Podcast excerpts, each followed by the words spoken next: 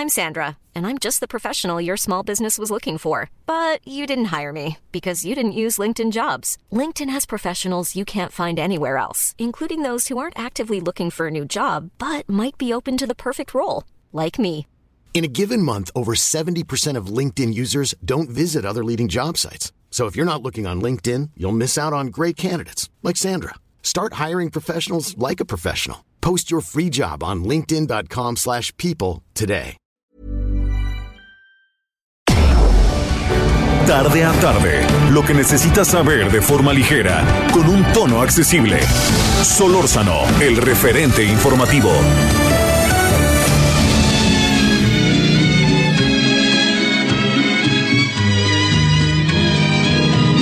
Siempre que te pregunto que cuándo, cómo y dónde, tú siempre me respondes, quizás, quizás, quizás.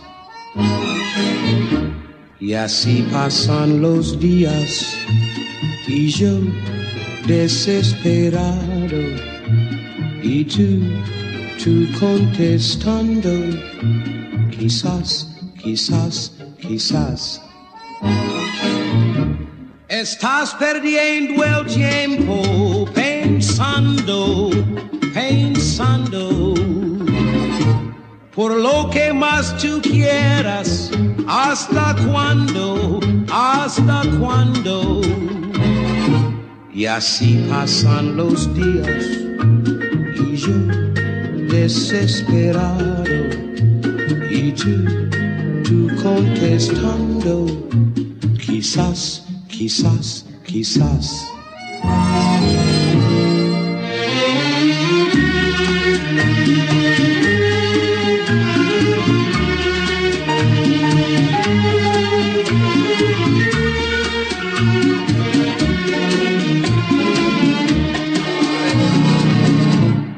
Así pasan los días y yo desesperado y tú, tú contestando, quizás, quizás, quizás. Estás perdiendo el tiempo pensando, pensando por lo que más tú quieras.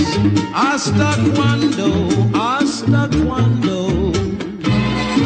Y así pasan los días y yo desesperado y tú, tú contestando, quizás, quizás, quizás, quizás, quizás, quizás, quizás, quizás, quizás.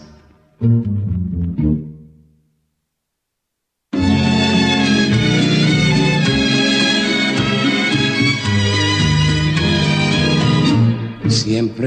hoy le dejamos un ratito a este personajazo que es Nat King Cole. Espero que le haya gustado. Eh, hoy cumple, eh, nació en 1919 en Alabama, en, en- sí, en Montgomery, esto es en Alabama. Pero fíjese que eh, muy popular cantante de jazz y de baladas. ¿Sabe dónde lo vi yo una vez a Nat King Cole? Claro espérame, yo, yo- yo soy mayor, pero no tanto. Eh, lo vi en el estudio de Paco Malgesto. Quien se acuerde.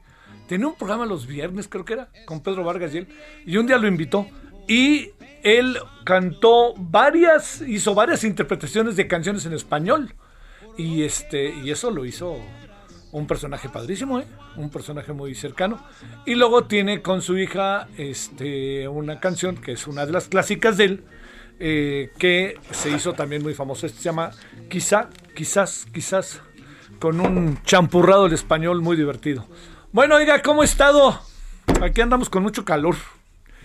Y además de calor, con algo que me inquieta profundamente, la ciudad como si fuera cualquier día, ¿eh?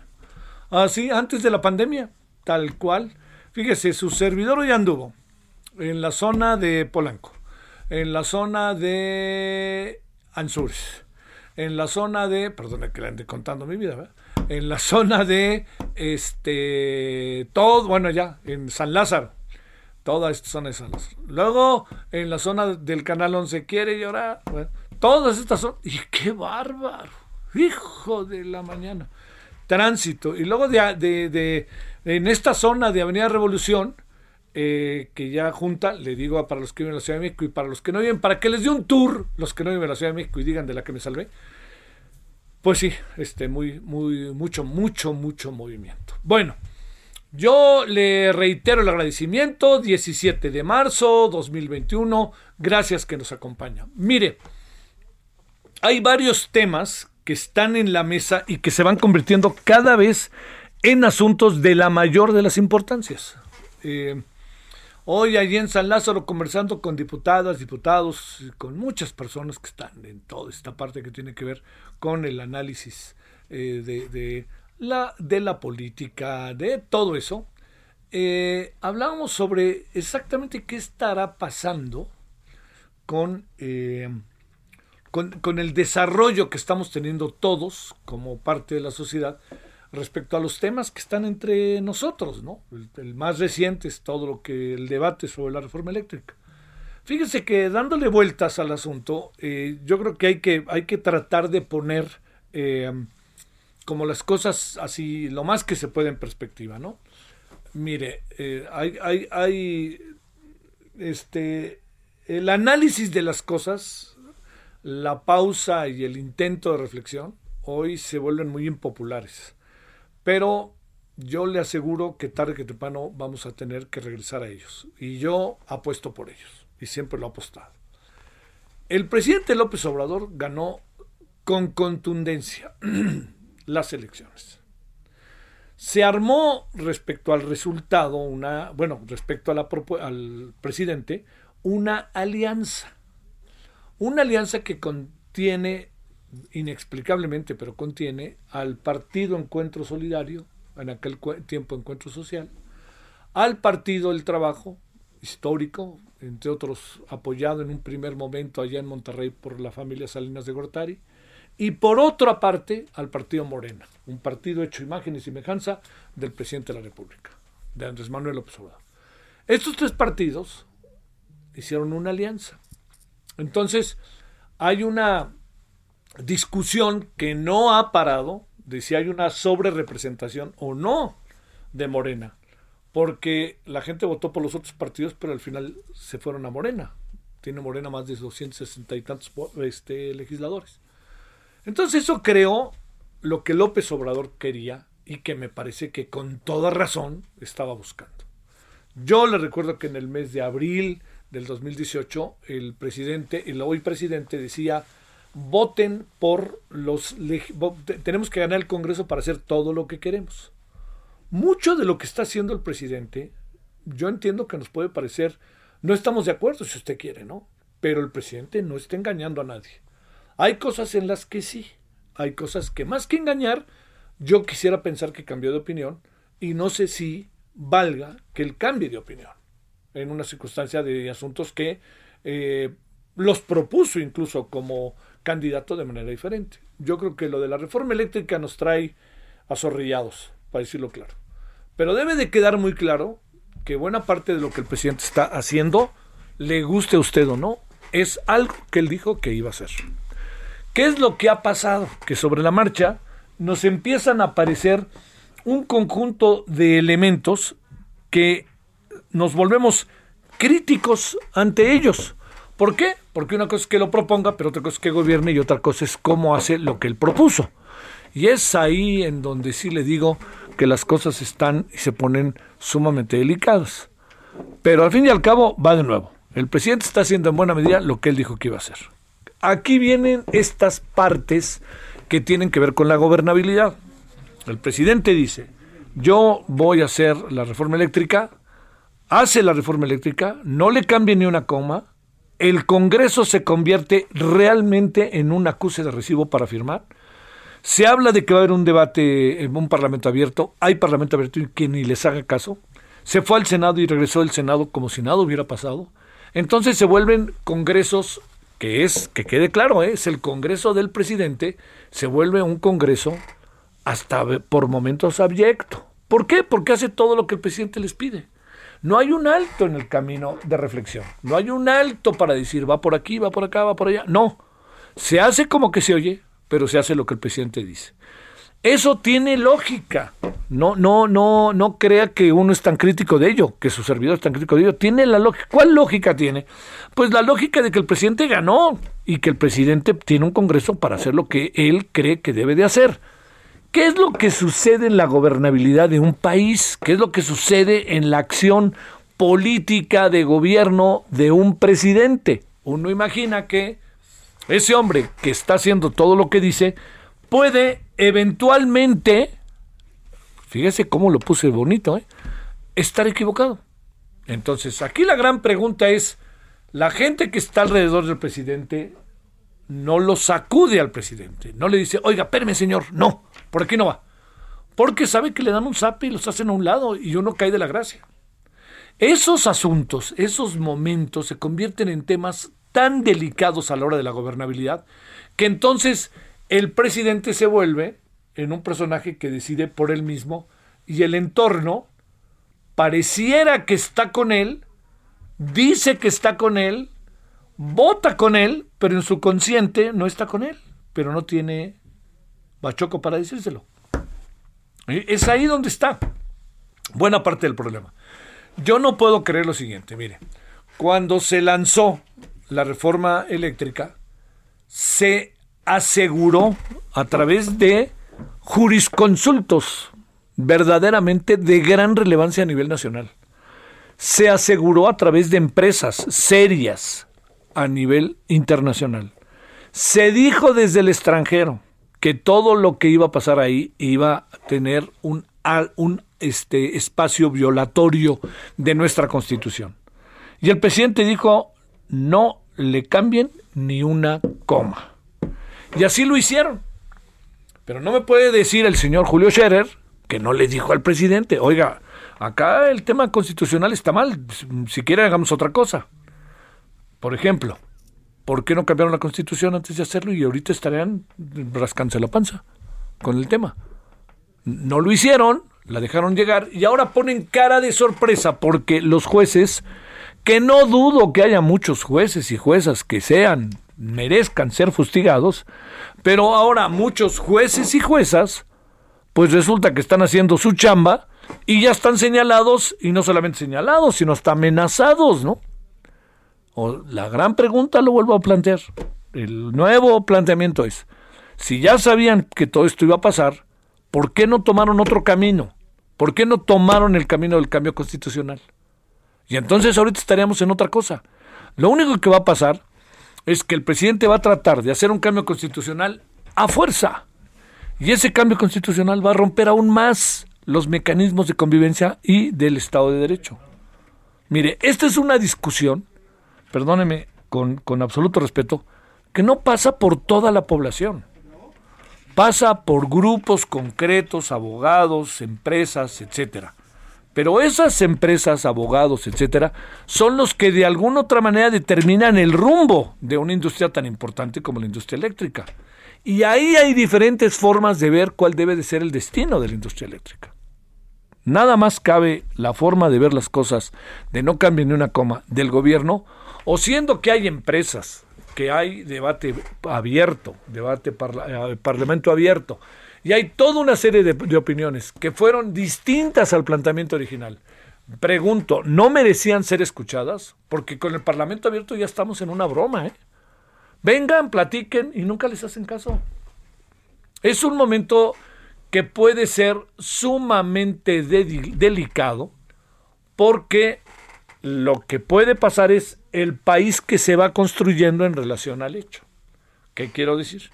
Vamos a suponer que a fuerza entra la reforma eléctrica. La clave es cómo queda el país en el mediano y largo plazo. No perdamos de vista que el presidente durará cuatro años más en el poder, pero dejará de estar. Y habrá que preguntarse si tratando de resolver el aquí y ahora, estamos resolviendo también el destino del país.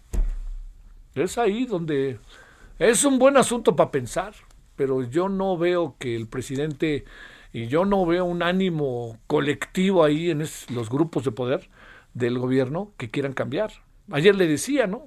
Por ejemplo, Rocío Nale nunca discutió la reforma eléctrica, para nada. Y esos sectores, el secretario de Energía. Y un viejo lobo de mar como Manuel Bartlett, todas las veces que tuvo que ir, fue. Oiga, tiene que venir mañana. Ya estaba Manuel. Oiga, pero en tres días también. Ahí voy, tres días. Oiga, la sesión va a durar de ocho horas. Me he hecho diez horas. Y el debate. Oiga, no estoy de acuerdo con lo que dice Bartlett. Pues está bien, pero debate ahí está. Y por más que se digan tantas cosas de, de Manuel Bartlett Díaz. Pero si no hay debate, o sea, si las, si las personas encargadas en el país de eso dicen, sí, vamos a escucharlos y a la mera hora cierran la puerta y no se cambian una coma, pues en buena medida todo lo que está pasando ahora, nadie debe decirse sorprendido, ¿eh? Tal cual, ¿eh? Pero sí, no significa que se esté construyendo futuro, ¿eh? Yo no estoy tan seguro que se esté construyendo futuro. Bueno, largos temas estos días, ¿eh?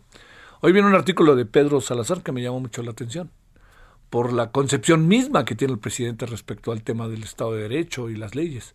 Aquí la gran pregunta es, este, para hacer justicia tenemos que pasar por encima del Estado de Derecho, porque si tenemos que pasar por encima del Estado Derecho para hacer justicia, quiere decir que algo no hicimos bien con los aparatos de justicia. Pero sin embargo, sí puede y cabe el hecho de que eh, los aparatos de justicia sigan siendo para nosotros fundamentales para poder resolver los principales problemas de justicia, junto con un proceso de adecuación, de movimiento, de todo eso, ¿no?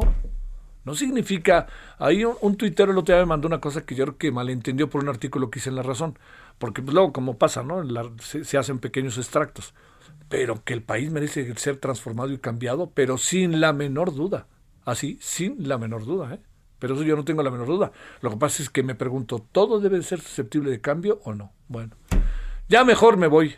A ver, 16 con 16. Es un enorme placer con quien vamos a platicar ahorita, que ya verá usted. Es 17 de marzo del 2021. Ahora le cuento, vamos a hablar de Biden y de Putin. Va a ver, ¿eh? Solórzano, el referente informativo.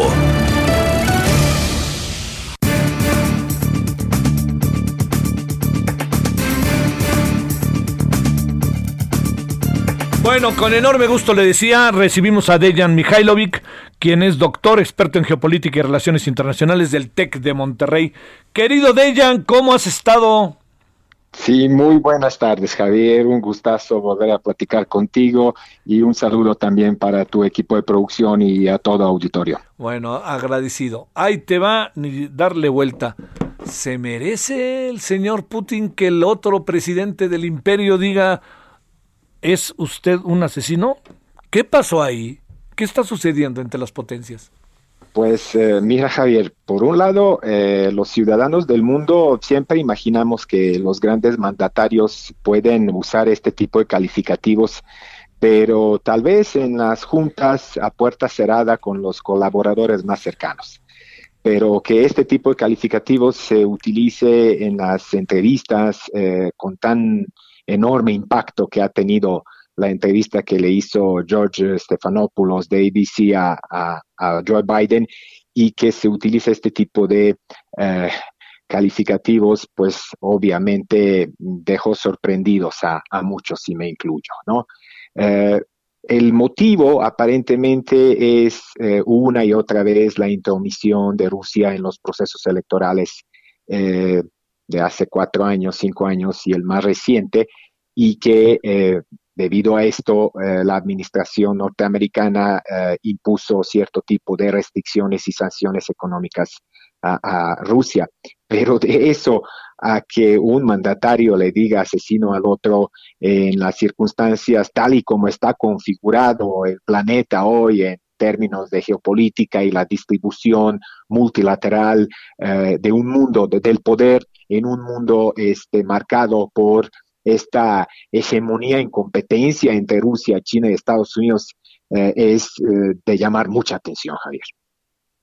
Eh, a ver, déjame plantearte este un asunto de esta naturaleza, Dejan. ¿En qué puede terminar o cómo se va entrando? No sé si la palabra resolviendo, porque no creo que se resuelva así tan fácilmente, pero es un lance muy fuerte de un presidente que no tiene ni tres meses en el cargo. Sí, obviamente, pues la, la, respuesta, estamos esperando la respuesta, ¿no? En, cursiva de Kremlin. Eh, yo creo que hasta el momento eh, ha sido acogida esta afirmación de Biden en, detrás de las paredes de, Kremlin con cierta mesura. Eh, María Zaharova, la famosa portavoz de Exteriores, eh, ha anunciado que van a llamar su embajador eh, en Washington a, consultar precisamente para hacer un breve repaso, un resumen, dado que se acerca la fecha de los primeros 100 días simbólicos en el poder de Biden. Eh, obviamente ahí es muy probable que dentro de la agenda político-diplomática de, Rusia con respecto a Estados Unidos, que algunas partes eh, sean revisadas a fondo y que se tomen ciertas medidas precisamente porque, eh, como hace cuatro años, igual que ahora, eh, Estados Unidos, eh, eh, Washington nunca uh, ofreció a la opinión pública mundial pruebas contundentes de dicha intromisión y de la influencia de Rusia en procesos electorales de Estados Unidos. ¿Recuerdas la historia de hace cinco años de que unos cuantos hackers en un escondite en un pueblo remoto en Siberia eh, trajeron a Trump al poder, ¿no? Y que teníamos después años y años de un partido de ping-pong y de reproches mutuos con respecto a esto, pero al fin y al cabo las pruebas nunca aparecieron. Sí, esa es la otra, ¿no? ¿Qué, qué, qué en, el marco, digamos, además también uno se pregunta, Dejan, con todo estando de por medio el tema también de la pandemia, este, ¿Esos factores juegan o juegan o qué hay? Eh? Ah, por supuesto, claro que se combinan. Eh, mira, Javier, pues detrás de todo esto hay un, hay un proceso que es cada vez más visible de una decadencia, yo diría, paulatina e irreversible de Estados Unidos como la potencia hegemónica indiscutible, única en el mundo. ¿no? Yo creo que esto eh, año tras año queda cada vez más eh, y más expuesto. ¿no? Esa crisis de la hegemonía estadounidense y, la, eh, la afirmación de Biden forma parte de esa llámelo tú, potencia político-diplomática detrás de la cual hay otro tipo de de impotencias o de debilidades, eh, ese paulatino e irreversible declive del poder hegemónico de Estados Unidos se combina precisamente con la crisis estructural eh, del sistema mundo capitalista que se sigue alimentando de guerras de por los recursos, de una economía o un modelo económico que sigue siendo basado en la deuda y una devastación ecológica cada vez más eh, pronunciada. Entonces, tenemos esa crisis del modelo hegemónico que representa Estados Unidos, tenemos la crisis del sistema mundo capitalista que es estructural, con un tiempo impredecible, eh, con un alcance global, con un carácter este, omniabarcante. Y por si fuera poco, también hay una crisis del occidente, ¿no? del modelo de vida y el estilo de vida occidental, la civilización, el patrón civilizatorio occidental que está en crisis. Eh, si tú combinas todo esto, pues eh, queda en parte respondido de por qué eh, un mandatario de esa talla puede usar ese tipo de calificativos. Ahora bien, eh, yo te digo que personalmente, recordando las peores épocas y, roces de la Guerra Fría, eh, es difícil imaginar que ese tipo de calificativos se use entre John Kennedy y Nikita Khrushchev, ¿no? O entre Richard Nixon y Leonid Brezhnev, o entre hasta Ronald Reagan y Gorbachev, ¿no? Entonces, eh, hay que preparar, yo creo que Biden inconscientemente nos está preparando para un nuevo ambiente, ¿no? Y un nuevo tipo de discurso que puede ir dominando eh, en los próximos años, eh, donde se incluye precisamente ese tipo de calificativos súper fuertes, ¿no? Y, y más aún, si decirte yo que eres un asesino porque algún ayudante tuyo hackeó mi computadora eh, está muy discutible. Muy, muy discutible. Dejan Mihailovic, como siempre, un enorme gusto, como siempre, en verdad, tener la oportunidad de conversar contigo, Dejan. Igualmente, Javier, un saludo. Gracias, muchas, muchas gracias. Eh, le reitero, doctor experto en geopolítica y relaciones internacionales del Instituto Tecnológico de Estudios Superiores de Monterrey. Está, creo que en el Estado de México. Ahí está. No, Dejan, este, créame, tiene las miradas de las cosas, pero verdaderamente muy, muy, muy atractivas. Bueno, eh, muchos asuntos vamos a tener hoy. Tenemos, eh, fíjese que hay un, hay un tema que hoy le queremos entrar. Bueno, Romero de Champs, ¿eh? al ratito vamos a hablar de ello. Pero el tema de, eh, fíjese, de, de la alimentación y la pobreza en nuestra sociedad. O sea, hay, los informes del INEGI son verdaderamente bárbaros. Yo, yo creo que ese es un asunto que el propio presidente y el gobierno de traer en su cabeza, ¿no? Pero constantemente, porque son primero los pobres, pero no se alcanza a revertir, por lo menos hoy, las condiciones de vida del el grueso de la población. Y luego se nos vino la pandemia, ¿no? Bueno, de todo ello hablaremos al ratito. Ya lo dejamos con Nat King Cole, que pues sí es de hace muchos años, pero todavía se escucha. No es como Luis Miguel que uno lo escucha con media estocada a las 2 de la mañana, ¿no? El referente informativo regresa luego de una pausa. Estamos de regreso con el referente informativo. Buenas tardes, continuamos aquí en el espacio del referente informativo con Javier Solórzano y bueno, siempre felices y contentas porque uno de los temas que a las mujeres nos encanta y a ver quién me diga quién no, porque a mí sí y a Dina también y a muchas amigas que nos sintonizan igual, el cabello, el cabello que se pierde, oh por Dios, la edad no importa, ¿no es así Dina? Buenas tardes. Hola, mientras nos tomamos el café platicamos de estos consejos para sentirnos más seguros que tanta falta nos hace ante esta situación que hemos estado viviendo. 800 23 mil es el teléfono que desde ahorita ya les doy para comunicarlos y para que consigan estos regalos que el día de hoy te traje. 800 23 mil. Justamente en hombres y en mujeres ya es cada día más frecuente el tema de alopecia. Eh, personas muy jóvenes, yo veo personas de tal vez 25, 30 años, 35, que empiezan a tener una cabellera muy frágil, muy débil, que se les cae el cabello en el piso, lo encontramos en el cepillo, en la ropa, y hay que resolver el problema de raíz porque a nadie nos gusta perder, y menos una parte tan importante como es la cabellera. Este tratamiento capilar que hoy les recomiendo, y pueden entrar de una vez a granfin.mx para tener mayor información, te ofrece y te garantiza 1.700 cabellos en un solo tratamiento. Vale mucho la pena, lo único que va a hacer es detener inmediatamente la caída de cabello y promover el crecimiento de cabello más fuerte. Solo va a limpiar y desobstruir el orificio del folículo piloso, que en muchos casos es la única razón de la alopecia, casi en todos los casos, el 76%, y va a empezar a promover el crecimiento de cabello nuevo en máximo un mes. Empiezas a notar una cabellera distinta y abundante. 800 2306 mil. Hoy te los tengo de regalo, así que hablen y pídanlo. Exclusivamente pagan el envío. Nada más les pido que pidan este su tratamiento y paguen el envío para que se lo lleven a su domicilio sin tener que salir a exponerse. Claro que sí, muchas gracias, Dina Marín. Regresamos con ustedes a las noticias en el referente informativo con Javier Solórzano. Solórzano, el referente informativo.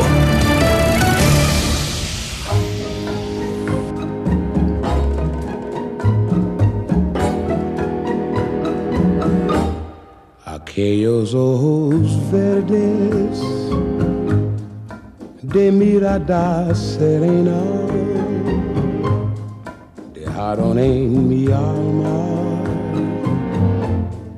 eterna sed de amar, anhelos de caricias, de besos y ternuras de todas las dulzuras que sabían brindar aquellos ojos verdes serenos como un lago en cuyas quietas aguas no ahora sí eh tuvo un éxito enorme este este disco. Porque fue un disco me acuerdo, me acuerdo creo un disco color azul era la portada.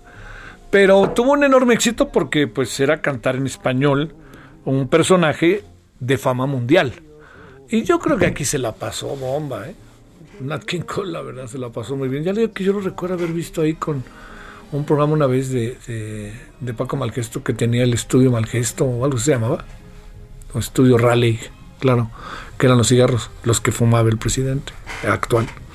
Este, y entonces se hizo muy, muy famoso y muy entrañable, muy querido. Y luego pues, Natalie, su hija, hizo una, un remix padrísimo de una canción que cantaba Nat King Cole. Bueno, como fuera, ahí estamos. Esto es eh, Nat King Cole, que en un día como hoy, pero del 19, nació en 1919, nació en Montgomery, Alabama. Eh, Aquellos ojos verdes, una vieja canción en español mexicana. Bueno, vámonos a las 16 con 34 en la hora del centro.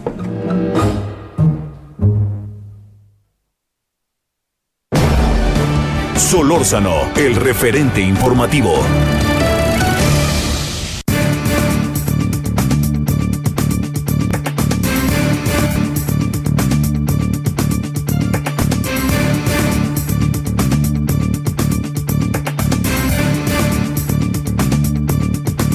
Bueno, le queremos agradecer a Fluvio Ruiz que vamos a hablar de esos temas que ni le gustan a Fluvio Ruiz. Este, bueno, eh, todo lo que tiene que ver con la industria petrolera, el sindicato, los trabajadores. Querido Fluvio, te, te agradezco profundamente que estés con nosotros. ¿Cómo has estado, Fluvio? Muy bien, mi queridísimo Javier, y yo sí confieso que soy de Unforgettable de Natalie Cole para acá. ¿eh? Oye, a mí me... Bueno, sí, ya lo sé, ya lo sé. No, yo sí lo escuchaba. ¿Sabes por qué lo escuchaba? Yo, mis papás compraron el disco y entonces había como tres o cuatro discos que en mi casa ya se oían de los dos lados. Uno de Frank Sinatra, otro, otro bellísimo, bellísimo que está en mi recuerdo eterno que de Antonio Carlos Jobim, el, el verde, le decíamos el disco verde. Eh, el Tannhäuser de Wagner, porque mamá era, ya sabes, muy de música clásica, y este, el de Nat King Cole, no hombre, eso era. Pero claro que lo escuché, y también mis papás también lo tenían en una vieja consola Stromberg Carlson. Exactamente, híjole, no sí, me, salió, ¿te puedo hacer una pregunta? ¿Ya te vacunaron o no? No, todavía no. Lo, que es la edad, ¿no? Ahora sí quisieras tener mi edad, ¿verdad? Sí, no vivir en la Benito Juárez, que seguramente será en las últimas alcaldías. Pues creo, me dicen por ahí que creo que parece que es la semana que entra, pero bueno, no, no te quisiera decir. Oye, a ver, la verdad, Fluvio, con todo lo que has visto, tanto tiempo, desde WhatsApp pasando por Pumas hasta llegar a la Ciudad de México, tanto tiempo que has visto, ¿Te sorprendió o qué te parece la decisión que tomó el presidente utilizando una palabra que obviamente me pareció fuera de lugar? Exhorto, dijo, ¿no? Pues así que más bien eso vas o vas a ver. ¿Cómo ves todo este asunto del sindicato, de lo que, de lo que puede venir, etcétera?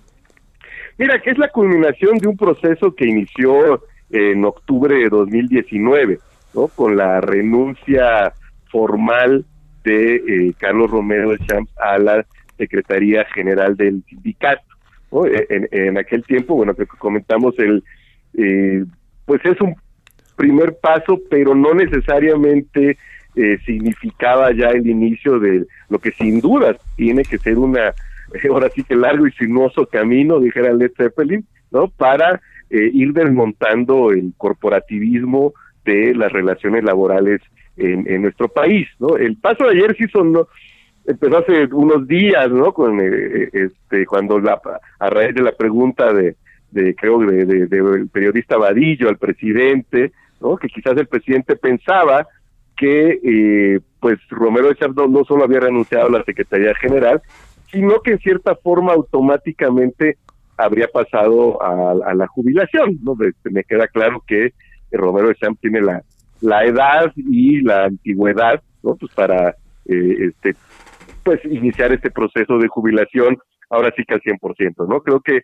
eh, incluso hubo cierta confusión en, eh, eh, yo sentí en ciertos medios, ¿no? Se hablaba de renuncia a Pemex, pues no, o sea, lo que hoy, hoy existe es la petición, cómo es el trámite normal en, en esos casos del sindicato a la administración de Pemex para este que se inicie el proceso de jubilación del de el exdirigente que seguramente será muy rápido, ¿no? Más rápido de lo que ocurre en otras jubilaciones y en ese momento se, se formalizará porque de hecho eh, mientras no exista el convenio de la administración ya con el propio trabajador, es, pues, podemos decir que esté jubilado, ¿no? Pero digamos es, es, es un proceso que vamos a ver hasta dónde da, ¿no? Recordemos que antes del inicio, o justo en los días en que se decretó oficialmente la pandemia, ya había la solicitud del sindicato alterno, el sindicato Petromex, que ya está reconocido como tal, como sindicato,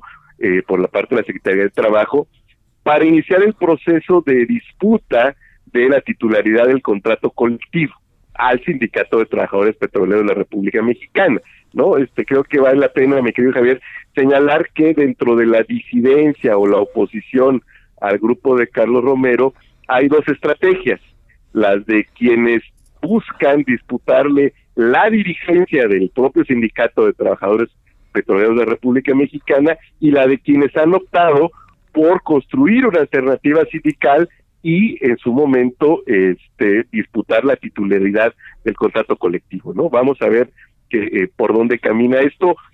Sería una novedad en el país porque evidentemente por más icónico que pueda ser la, la figura de, del ex secretario general del sindicato petrolero, pues no es el único así, no digo, este creo que eh, hay otros sindicatos el Superm y muchos más con fuertes connotaciones corporativistas. Justo bueno, mañana se cumple otro aniversario de la expropiación petrolera y recordemos que el corporativismo como rasgo central del sindicalismo en México tuvo una eh, un objetivo positivo que era darle a los trabajadores un, instrumento un instrumento incluso diríamos en el más clásico marxismo de clase para que la defensa de los derechos laborales que impulsó el general Cárdenas y bueno con el tiempo terminó siendo eh, más un instrumento de control gremial y de control político que me parece ha dejado en el Estado mexicano una especie de desconfianza, casi temor, por permitir que existan sindicatos fuertes e independientes de su propia acción, ¿no? Creo que eh, eh, recordaremos las luchas de los años 70, ¿no? Quizá la más emblemática, la de la tendencia democrática de, Rafael Galván, ¿no? Quizá haya sido eh, por preservar este carácter autónomo, autónomo sindical fuerte, que por cierto tienen algunos sindicatos del sector automotriz y no es gratuito que por ahí hayan venido las presiones para que México entre en la ruta de la democracia sindical. Sí, oye, a ver, ayer platicábamos en la noche con una maestra de la UAM eh, que nos decía, eh, nos, nos, hizo referencia a, a circunstancias, este Fluvio, que ella pondera de manera muy importante que tienen que ver con la forma de organización que hoy tienen ya o están en vías de tener ya los sindicatos para designar a sus líderes. Eh, sí, sí, podemos entrar en ese terreno para ya hablar de ello, o seguirá siendo un apéndice del gobierno y ahorita los dejamos libres, pero en el momento en que hay una bronca y voy por ustedes. ¿Tú qué crees? Mira, yo espero que el actual gobierno no cometa el mismo error que cometieron los gobiernos panistas de inicios de siglo, que en vez de desmontar esto que como digo se se fue degenerando con el tiempo y fue más un mecanismo de control que de impulso a los derechos de los trabajadores, ¿no? El PAN cometió el error de querer refuncionalizar a su favor el corporativismo. Este, la alianza con el Vester, el trato a Víctor Flores del sindicato ferrocarrilero, ¿no? Este, el trato diferenciado incluso eh, eh, eh, frente a otros sindicatos más independientes como el propio SME, en fin. Entonces, yo esperaría que no se cometiera ese error porque además hay circunstancias distintas. Hoy ya seguramente con la victoria de Biden en, en Estados Unidos, sí se van a tomar muy en serio eh, este, más allá de la forma en que se les cubra discursivamente, esta especie de, inspectores laborales que van a tener la, embajada de Estados Unidos en México, ¿no? Este, seguramente eh, discursivamente se tratará con la delicadeza del caso para evitar conflictos, pero sí me parece, eh, hay basta ver el nombramiento del secretario de Trabajo en Estados Unidos, que es un viejo sindicalista, sindicalista puro y duro, ¿no? de, de, Boston. Entonces, eh, eh, eh, creo que sí va a haber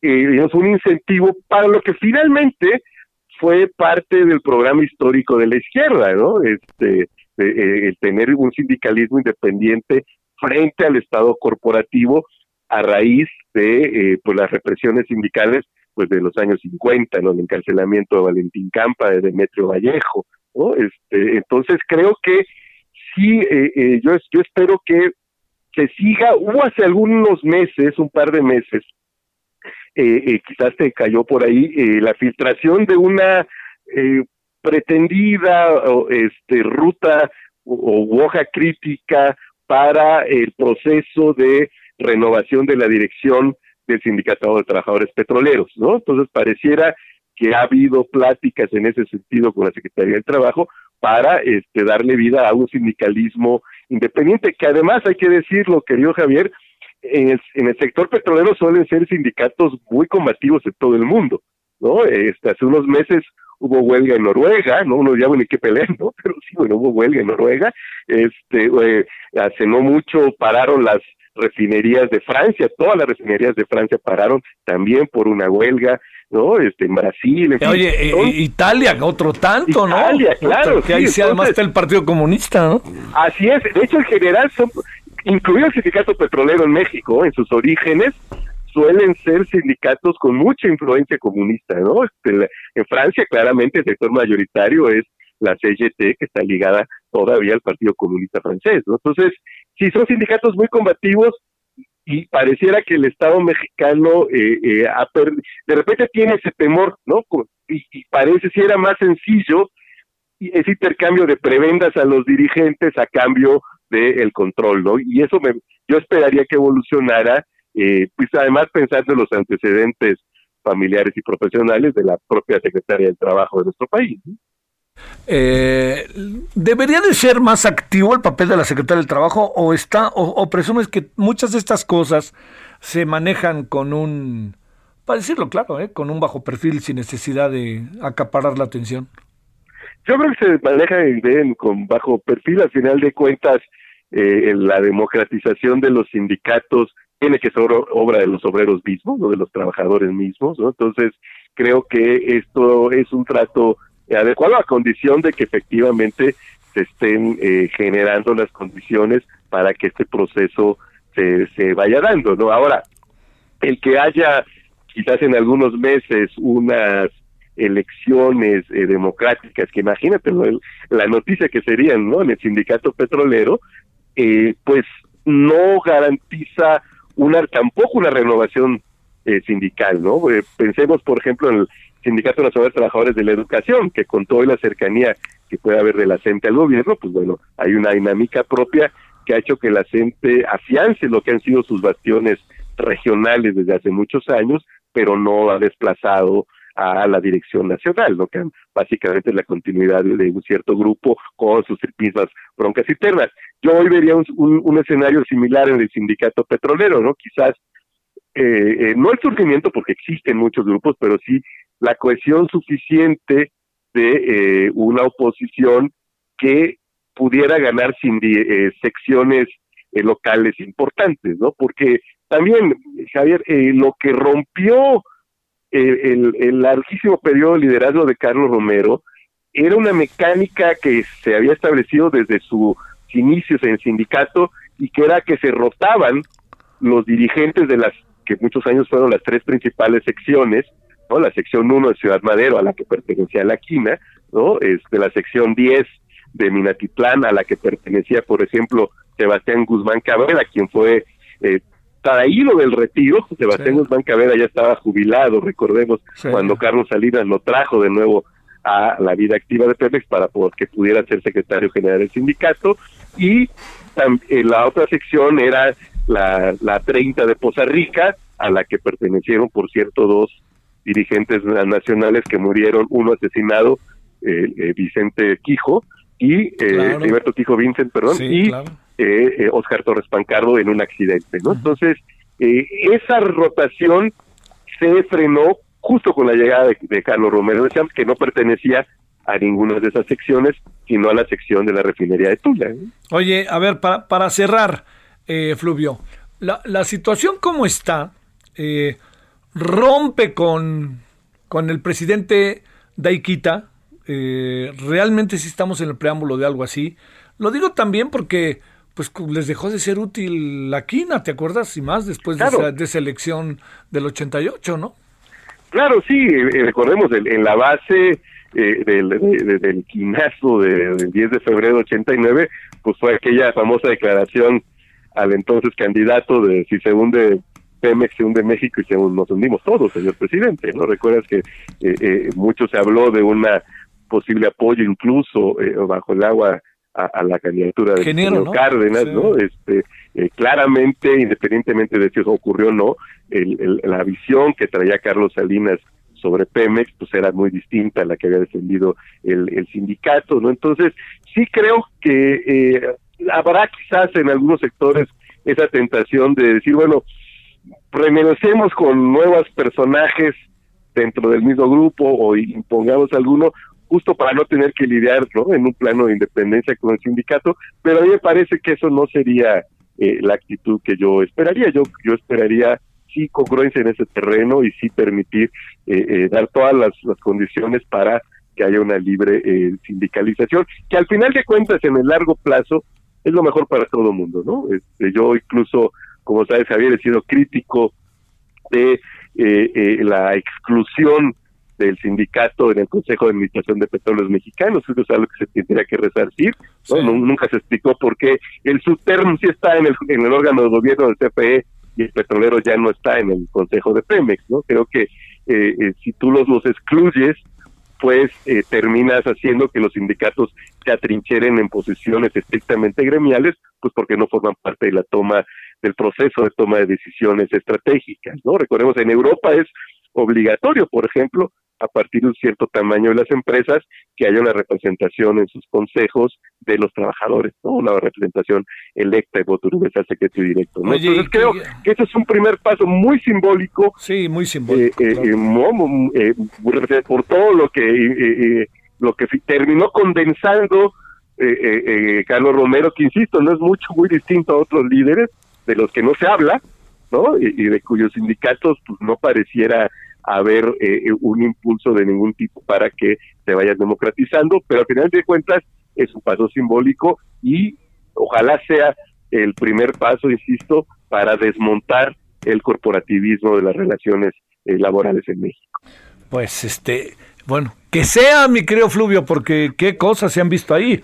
Además, este, no sé si tienes la impresión que lo que puede, que lo que puede venir es este, que, que lo que puede venir ahí es, eh, es eh, lo que puede venir ahí también es otra cosa muy, muy, eh, muy singular, ¿no? Viene, no sé, lo hemos platicado, lo has dicho, viene una situación difícil, ¿no? No, no sé si utilizar la palabra otra crisis o algo así, pero Pemex no va a andar, no va a andar por la sencilla, ¿eh?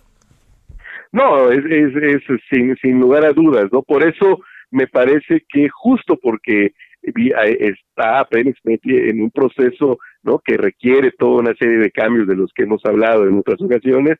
Justo por eso tienes que involucrar a los trabajadores. no Me parece que, eh, vamos, yo no concebiría un gobierno de izquierda que no confiara en los trabajadores que además han mostrado ser muy cercanos electoralmente a la izquierda. Si tú haces un mapa de, de, de, de, las regiones petroleras, verás que ahí la izquierda siempre tiene una votación muy distinta incluso en estados como Guanajuato, ¿no? La izquierda ha ganado eh, Salamanca en un estado muy panista, la izquierda ha gobernado Tula y sus alrededores en un estado muy panista, muy priista como Hidalgo, ¿no? Este, eh, en 88 recordemos el, triunfo del ingeniero Canas prácticamente todas las ciudades petroleras, ¿no? Incluido el centro del universo, por supuesto, allá en Cuatza. Entonces, creo que eh, yo esperaría que desde el gobierno hubiera esta apuesta a que todo lo que viene en Pemex, todo lo que se va o lo que es necesario hacer en cambios eh, de la arquitectura institucional del sector, de la estructura corporativa de Pemex, de su régimen fiscal y demás, se, se haga también de tal manera que sea acompañado por los trabajadores, ¿no? Creo que sin duda si hay un gremio muy identificado con los valores que defiende la izquierda y en particular el gobierno, la 4T, en términos de, política energética, pues es el sector petrolero mismo, ¿no? Entonces creo que eh, eh, ojalá haya esa apuesta, yo sí creo que hay, pero te lo digo aquí sí como como niño Pemex, ¿no? Como hijo de, y como alguien que estudió en el artículo 123, ¿no? Este, sin duda, hay, hay un, enorme potencial confiando plenamente en los trabajadores petroleros. Sale. Te mando un saludo, querido Fluvio Ruiz Alarcón. Gracias. Javier, este, pues espero que la próxima vez que platiquemos los Pumas estén bastante mejor que ahora, ¿eh? No, no, no. Pues de aquí me, pues, he sido la burla de, de, medio mundo, ¿no? Ya ni, ya ni hablamos de lo que ah, pasó. Ah, sí, yo fíjate, ya ni mencioné si quieres. yo te, agradezco, tu, agradezco tu prudencia. Exacto. Un fuerte abrazo, mi querido Javier. Muchas gracias, buenas tardes. Bueno, vámonos cuando son ahora las 16.54 en hora del centro. Eh, después de la pausa vamos a hablar con Diana Martínez. Nos trae algo ahí con el tema de la reforma eléctrica. Eh, también le, le, cuento que dentro de las muchas cosas que, que vamos a abordar hoy en la noche está el tema de qué puede pasar con las cámaras en relación a la siguiente, bueno, con la Cámara, perdón, con la Cámara de Diputados y las cámaras locales, ¿eh? no lo perdamos de vista. Vamos a hablar de ello, vamos a hablar también del Tren Maya, vamos a hablar con el tema de Romero de Champs a través de los líderes sindicales de ahora, ¿no? Que eso creo que puede ser para usted muy interesante. Eso es algo de lo que tenemos en la noche y también el regreso a clases en Campeche. Bueno, ahí dejamos un ratito con Napkin Call hasta la pausa.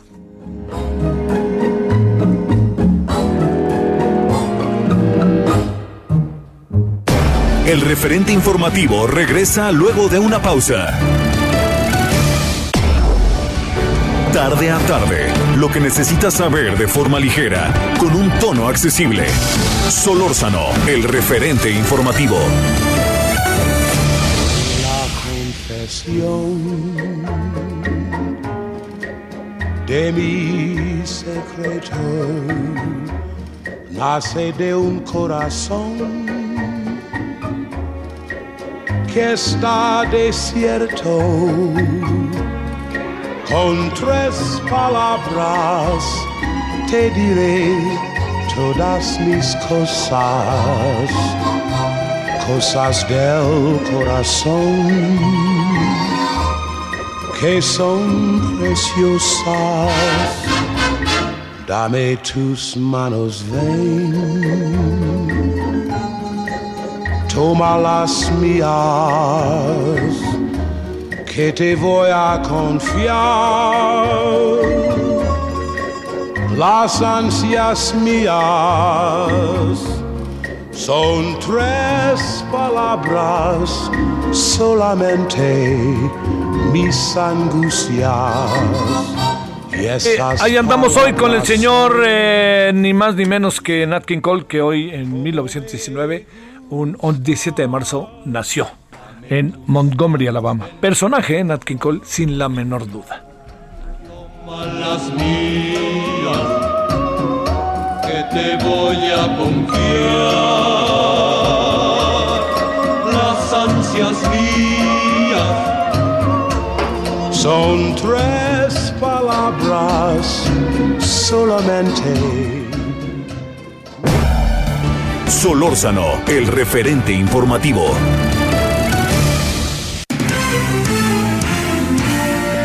Bueno, vámonos, Diana, te dejamos pendiente, pero ya te despiento, ya, ya no hay pendiente, pues. Ya iba a decir, no, no pude conjugar el verbo. Adelante, Diana Martínez, ¿cómo estás? Javier, ¿cómo estás? Buenas tardes. Pues finalmente, ya como se tenía previsto, la Secretaría de Energía ya impugnó las primeras eh, suspensiones que frenan la reforma eléctrica a través de, recursos de queja, la CENER se inconformó con las suspensiones provisionales que se concedieron en los juicios de amparo que promovieron las empresas Parque Solar Orejana y Eoliatec del Pacífico. Estas medidas fueron otorgadas el pasado 11 de marzo, Javier, por Juan Pablo Gómez Fierro, fue segundo de distrito en materia administrativa, especializado en competencia económica, radiodifusión y telecomunicaciones. Y bueno, pues estas inconformidades serán revisadas por un tribunal colegiado, eh, evidentemente especializado en la materia, que determinará si el juez hizo lo correcto al otorgar estas suspensiones que tienen efectos generales y los magistrados resolverán si confirman la decisión de Gómez Fierro o la modifican o bien la, la revocan. A pesar de que el tribunal tiene 48 horas para resolver estas impugnaciones, el juez puede conceder antes a las empresas las suspensiones definitivas. Esto implica que la aplicación de la reforma a la ley de, de la industria eléctrica pues quedaría congelada por tiempo indefinido y bueno, pues si eso ocurre, los recursos de queja de, la CENER serían desechados. Javier, hasta el momento, eh, pues van al menos 33 suspensiones provisionales ya concedidas por ambos jueces. Este, eh, hoy no hizo referencia al otro juez, ¿no? Pero pues está a las vivas el presidente esperando a ver qué le dice la corte, ¿verdad? Sí, claro. Eh, eh, bueno, pues seguramente también eh, van a, impugnar, ¿no? Todavía están en, en, tiempo. Entonces yo creo que también por, por, por los tiempos judiciales, pues ya, ya presentaron estos recursos de queja. Y bueno, esperaremos a mañana. Mañana es la, la audiencia, por lo menos hasta ahorita se tiene programada para mañana esta audiencia en donde es posible que Gómez Fierro dé la, las suspensiones definitivas. Te mando un saludo, Diana. Gracias. Buenas tardes. Buenas tardes. Adiós, Diana Martínez. Misael Zavala, ¿dónde andas? Javier, buenas tardes. Pues te cuento que luego de que el presidente Andrés Manuel López Obrador amagó eh, con una reforma constitucional sobre esta reforma eléctrica, pues el líder de la bancada de Morena en el Senado, Ricardo Monreal, vio viable una modificación a la Constitución, incluso adelantó que tratará de convencer a la oposición para que esta eh, reforma constitucional pase. Esto después de que, como lo comentaba mi compañera Diana, eh, dos jueces han suspendido de momento la reforma eléctrica del gobierno federal y bueno, en entrevista a medios, el senador eh, Ricardo Monreal dijo que eh, pues siempre hay habilidad para que este tipo de reformas constitucionales como las que hoy eh, planteó el presidente de la República, aunque todavía no está conformada, pero la planteó ya hoy en la conferencia de prensa mañanera, pues puedan ser viables. Eh, dijo que eh, pues eh, siempre hay debilidades, algunas gentes han creído que no se, se sacaban en otros momentos reformas constitucionales y aún así Morena las impulsó y las aprobó. El senador eh, Monreal también sostuvo que la reforma energética del 2013 sí fue inconstitucional, por lo que ahora en la reforma eléctrica eh, que han aprobado en el Congreso de la Unión es totalmente constitucional y defendió que bueno, los seguros los jueces habrán de establecer con toda seriedad que se observe el principio constitucional y se resolverá en consecuencia a favor de esta reforma eléctrica. También vio normal estos 33 amparos promovidos ya, pero bueno, dijo que no hay ningún problema porque el Congreso hizo lo correcto y eh, legisló conforme a la Constitución y revirtió un error constitucional, esto al referirse a la reforma energética de 2013 que, bueno, según el, el líder morenista, fue aprobada con sobornos y eh, con otras irregularidades. Esta es la información, Javier. es un asunto que no tiene, no, no, no, nos vamos a pelear con ese asunto, Misael, no va a haber de otra. Gracias, buenas tardes. Gracias, buenas tardes. Gracias. Ahora 17.6 en la hora del centro. Solórzano, el referente informativo.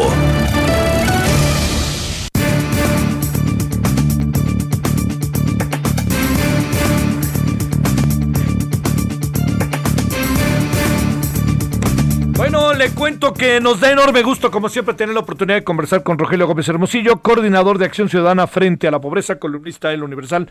Querido Rogelio, ¿cómo has estado? Bien, Javier, con mucho gusto, a la orden. Bueno, este, está movida la agenda. Este, fíjate lo que te voy a preguntar, ¿eh? porque sé que tienes ahí tu opinión, además de los dos temas, por supuesto. Eh, ¿Cómo ves esta disyuntiva de Estado de Derecho? Hoy un poco lo que escribió Pedro Salazar, lo que tú mismo has comentado. ¿Cómo ves esta circunstancia, reforma eléctrica, Estado de Derecho, cambio constitucional? ¿Qué, qué piensas así como de bote pronto, eh, Rogelio? de bote pronto, Javier, y con la confianza de que estamos hablando tú y yo aquí nomás. yo, yo, yo, yo creo que el Estado de Derecho es lo mejor que tenemos frente a cualquier pretensión autoritaria, por bien intencionada que sea. Entonces yo no dudo de intenciones, no dudo incluso De, de que haya una búsqueda de que las cosas salgan bien, pero también sé que siempre que sea que sea violentado la ley y se quieren forzar los procedimientos por intereses de, una autoridad, todo acaba descomponiéndose para, para, para peor porque de ahí se genera una, una espiral que, que no para nunca, lamentablemente. Ciertamente el Estado de Derecho en México está muy lejos, eso también hay que decirlo con toda claridad. O sea, no ha funcionado, no ha servido a las mayorías, eh, la gente no tiene acceso a la justicia pero lo que pero se corrige con más Estado de Derecho, con más aplicación de la ley, con más país de leyes, no con menos. Eso sí. Oye, a ver, bueno, vamos a, lo que... No, no, es que te lo juro, me parece sumamente importante eh, sumar opiniones, sumar opiniones, ¿no? Para también ver, porque como bien dices, tampoco vamos ahora a ponderar el Estado de Derecho como si fuera la quintesencia, como, ¿no? Como si tuviéramos una gran democracia, que todo funcionaba y entonces ahora el presidente lo quiere voluntar. No, no, no, es así. Yo también pienso lo mismo. Oye, a ver, eh, hoy, eh, estos días con los informes del ENEGI nos hemos enterado, Rogelio, de cada cosa. respecto al tema de, de, la alimentación en México. A ver, ¿qué, ¿qué, reflexión te suscita eso? Que incluso buena parte, tres millones de mexicanos al menos, coman una vez al día, al menos, ¿eh? O sea, digamos, al menos tres millones. Sí, al menos tres millones. Es, es durísimo. Este, digamos que lo, lo, suponíamos porque los niveles de inseguridad alimentaria sabíamos que se habían incrementado, ¿no? Teníamos los datos que la Ibero ha venido levantando durante la pandemia y ahora con esto pues nos viene a confirmar que ahí está, que México tiene este, este nivel de inseguridad alimentaria. Ahora, yo, pues ahí está, pero creció con la pandemia. Acuérdate que el censo se levantó, terminó cuando empezaba, ahí en marzo. Entonces, los datos del Ibero los suben un poco más, ¿eh? Hubo un momento, digo, no, no, no pregunta si solo comía una vez al día, pero inseguridad alimentaria grave eh, subió casi al 8 o 9%, o sea, nos llevaría casi 10 millones de personas. Oye, eh, es una situación que además no, no tenemos indicadores ahorita, Rogelio, como para pensar que se andan revirtiendo o algo parecido, ¿no? Quizá han bajado un poco porque pues sí ha habido recuperación, la gente salió a trabajar, también por eso no, seguí, ¿no? sigue habiendo contagios al nivel que está y, y muertes no paran, digamos.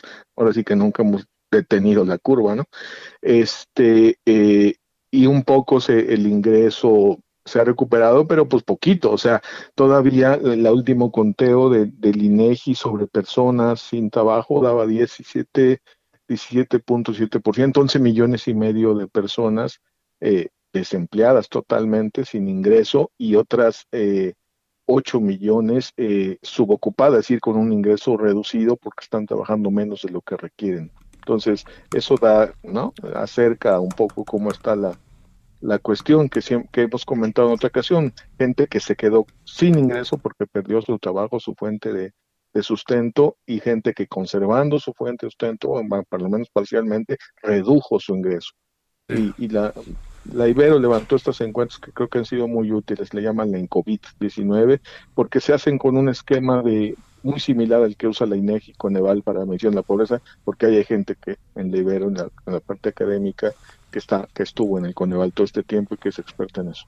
Oye, eh, digamos, eh, se, se, hay, hay posibilidades de que en el mediano plazo podamos pensar con las políticas de gobierno en un, en, un revertir en algún sentido, de manera quizás cada vez más, eh, me atrevo a decirlo, de manera más, eh, más firme, como con más bases, esta tendencia que vivimos de la pobreza eh, exacerbada, de, en fin, ¿no? Si las políticas públicas que está llevando el gobierno, ¿podemos empezar a ver algo o no? No, si no hay cambios, no, lo dudo. Esta reactivación es lenta por un lado, va muy despacio y es inercial, entonces incrementa los factores de desigualdad. Un poco tenemos este informe que sacó la CEPAL Javier, que es un organismo de la ONU, que pues nadie podrá cuestionar que tiene intereses políticos en México o que está a favor o en contra de algún partido político o persona, que muestra cómo nuestras políticas no están protegiendo a los más pobres, las actuales, ¿ah?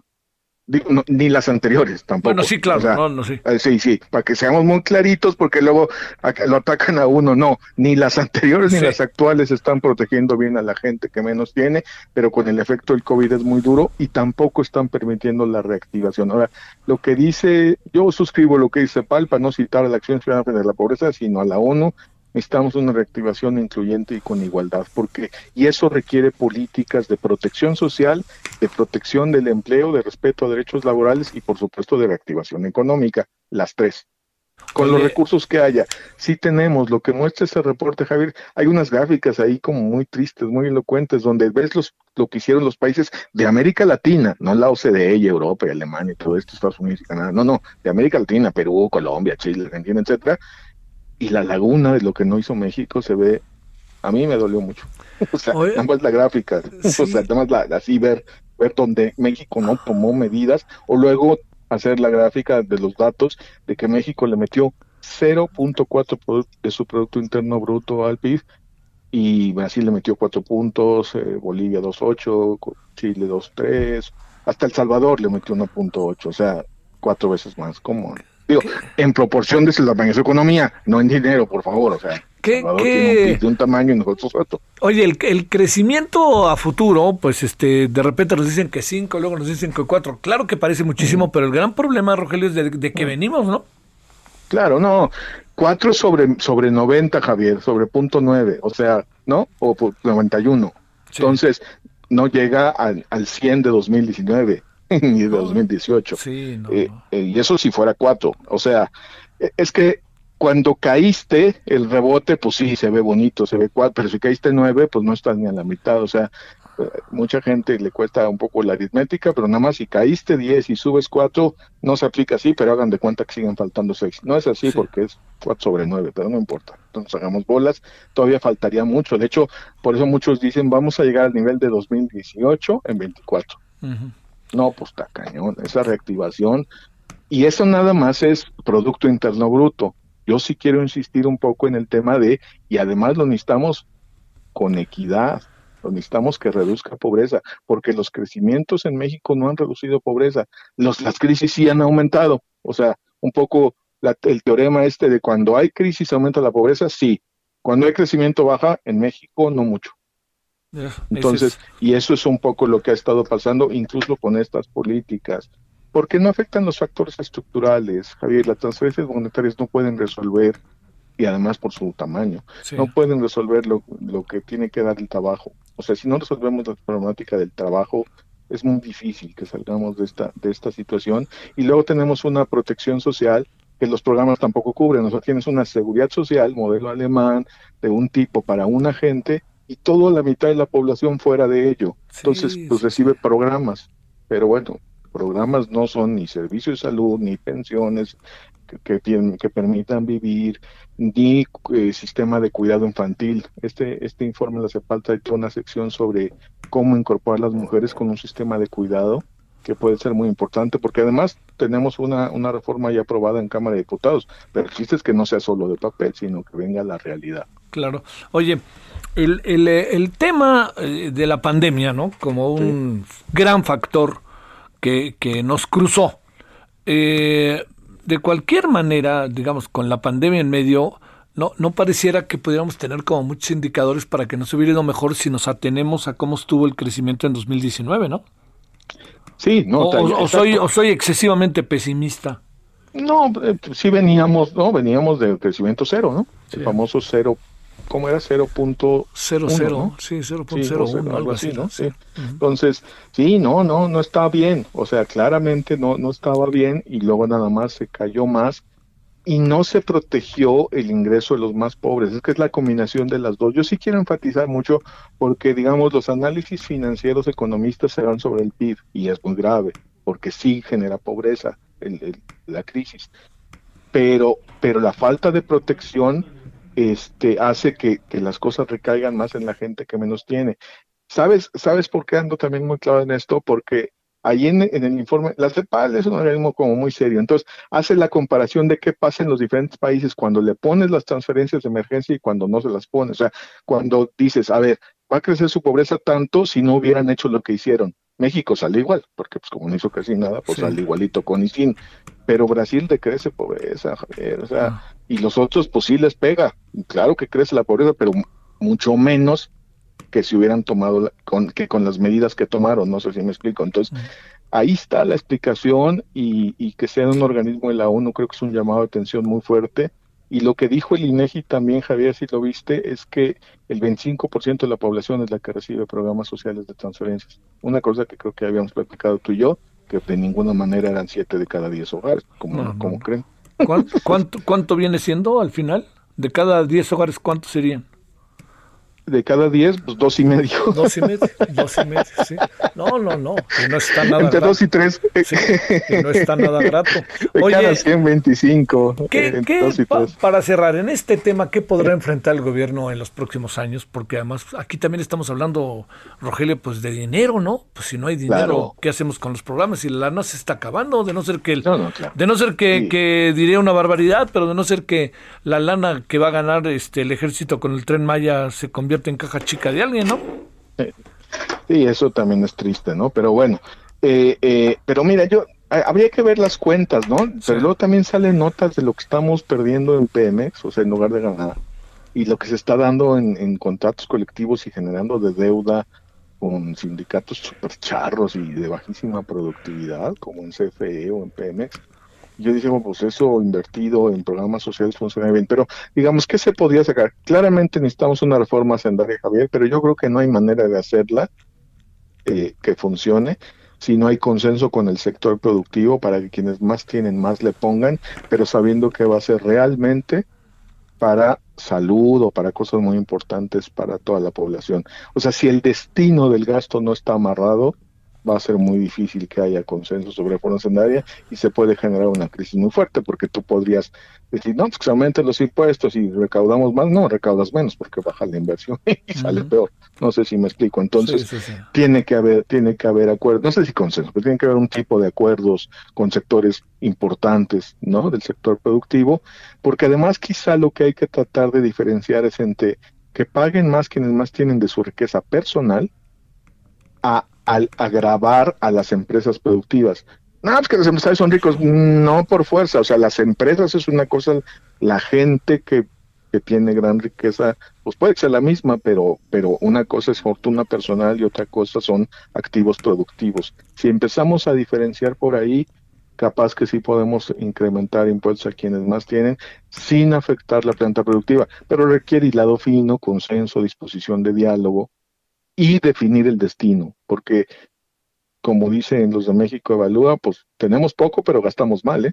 o sea, entonces más dinero tampoco es que resuelva mucho. Sí, sí, sí. En salud es clarísimo, por ejemplo. Eh, y más con casi todo. Oye, y más con la pandemia, ¿no? Pues imagínate. o, sea, o sea, en la pandemia tuvimos subejercicio en salud el año pasado, Javier. O sea, es negligencia, ¿qué es eso? O sea, es de una gran irresponsabilidad. Ahora, porque nadie quiere gastar porque al rato se te vienen encima si gastas. Esa es una. No, no, no, pero estaba en el presupuesto, Javier. Sí, claro, tienes razón, tienes razón. El subejercicio quiere decir que tenías asignado presupuesto. Y no lo usaste. Y no lo usaste. Sí, sí, sí. O sea, no, no. Eso es subejercicio. O sea, no solo no aumentó el presupuesto para salud en 2020, sino que al final se gastó menos. Hijo, eso es yo soy muy, perdón, yo la vez religioso, es pecado, es, es, es, una inmoralidad muy grande, pues. No, y más como estamos y más el país que, bueno, ya. Eh, querido Rogelio, te mando un gran saludo y el agradecimiento que estuviste con nosotros. No, Javier, yo soy el agradecido, me da gusto platicar contigo. Hasta luego, buena a Mí más, en verdad, Rogelio. Rogelio Gómez Hermosillo, coordinador de Acción Ciudadana frente a la pobreza. Gracias. 17.21 en la hora del centro. Solórzano, el referente informativo.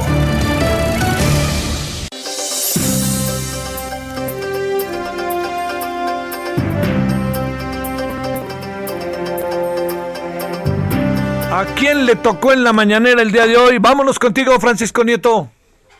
¿Qué tal, Javier? Muy buenas tardes. Pues sí, ante versiones de que nuevamente hay sargazo en las playas del Caribe mexicano, el gobierno federal, a través de la Secretaría de Marina, informó pues que en estas cosas, que estas costas están limpias, que no hay sargazo y que pueden eh, empezar a llegar los visitantes pues a la Riviera Maya. Eh, hoy el presidente Andrés Manuel López Obrador estuvo eh, eh, en la mañanera con el subsecretario de Marina Eduardo Redondo Arámbulo y ahí pues el, subsecretario explicó que eh, se están eh, llevando a cabo pues estas esta limpieza del mar Caribe y bueno pues los, eh, le explicaron que hay versiones periodísticas en las que se explicaba que había sargazo que había regresado este problema de algas en las playas del Caribe pero hoy hoy hoy en la mañana pues el presidente y este subsecretario de, Marina pues explicaron que no hay no hay sargazo en eh, en Cancún y en las demás playas de la Riviera Maya. Y bueno pues así empezó esta mañanera. El presidente también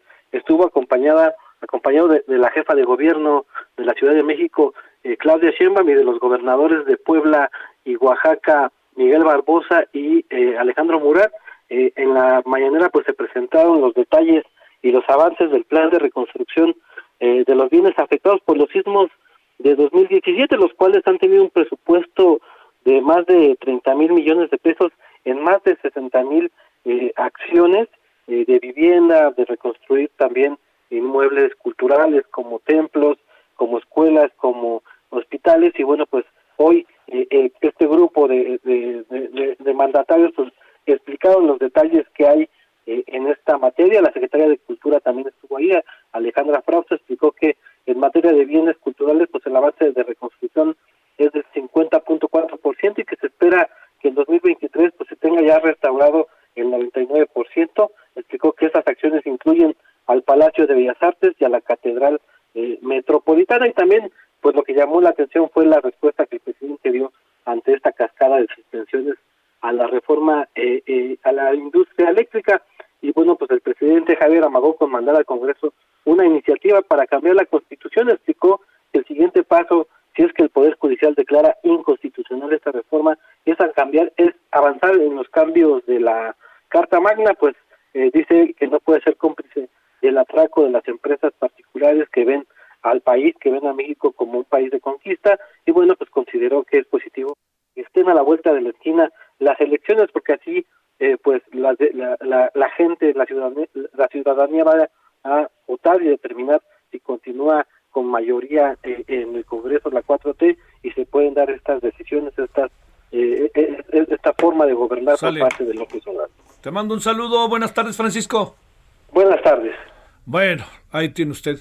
Yo insisto, hombre, si ya sabían de la gran cantidad de amparos por la reforma eléctrica, pues hubieran empezado cambiando la constitución y colorín colorado, ¿no? Hacen lo que querían. Pausa.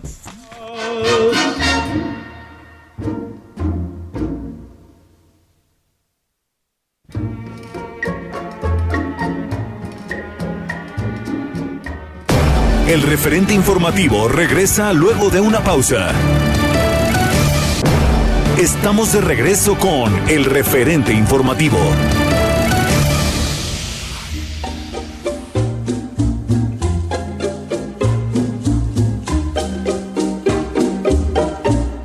Acércate más y más y más, pero mucho más y bésame así, así, así como besas tú, pero besa pronto, porque estoy sufriendo. No lo estás tú viendo, que lo estoy queriendo sin quererlo tú acércate más y más y más, pero mucho más y bésame así, así, así como besas tú. ¿Acaso pretendes a desesperarme?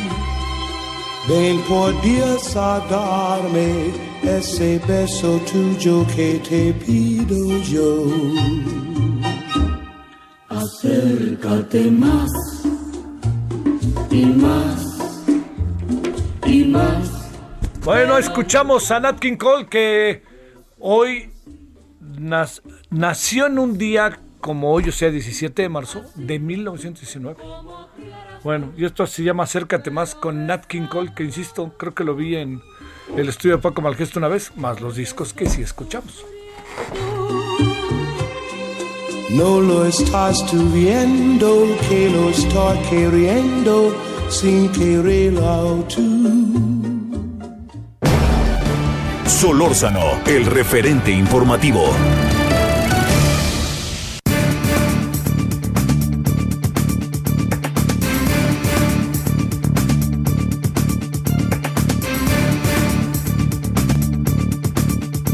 Vámonos a las 17.32 en la hora del centro. Bueno, eh, estamos en un tema que va a ser prioritario los próximos días, ¿eh? Por lo pronto porque todo indica que Campeche se la va a jugar en el sentido de tomar la decisión, supongo que hay las suficientes condiciones para ello, de regresar a clase. Eso sería el lunes después de Semana Santa. Después de porque semanas, son dos semanas, o sea, ya después de la semana y de la siguiente semana llamada de Pascua. Bueno, eh, ¿qué pasa con algunas escuelas particulares? Le hemos pedido al ingeniero Alfredo Villar Jiménez, presidente de la Asociación Nacional de Escuelas Particulares, hablar del tema. ¿Cómo estás, ingeniero Alfredo? Buenas tardes. Gusto en saludarte, Javier. Mucho gusto.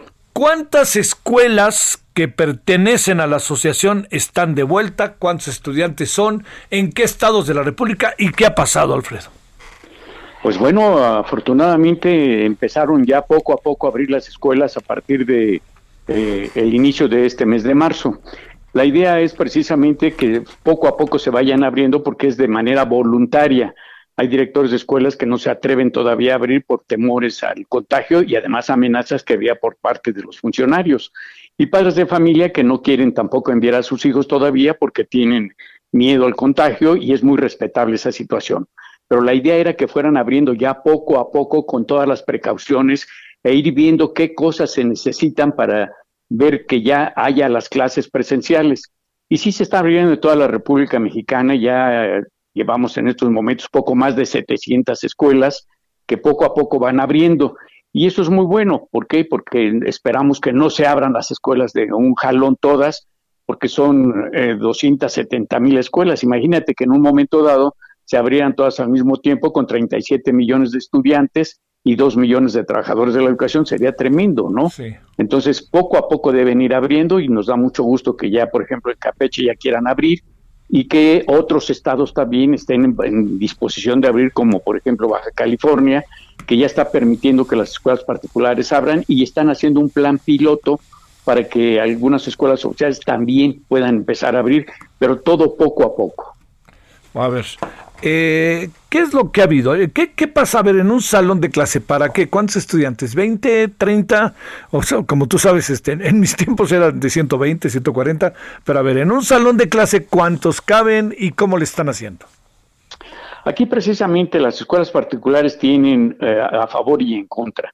En un momento dado renunciaron casi, es decir, desertaron de las escuelas particulares casi el 50% de los estudiantes. ¿Por qué?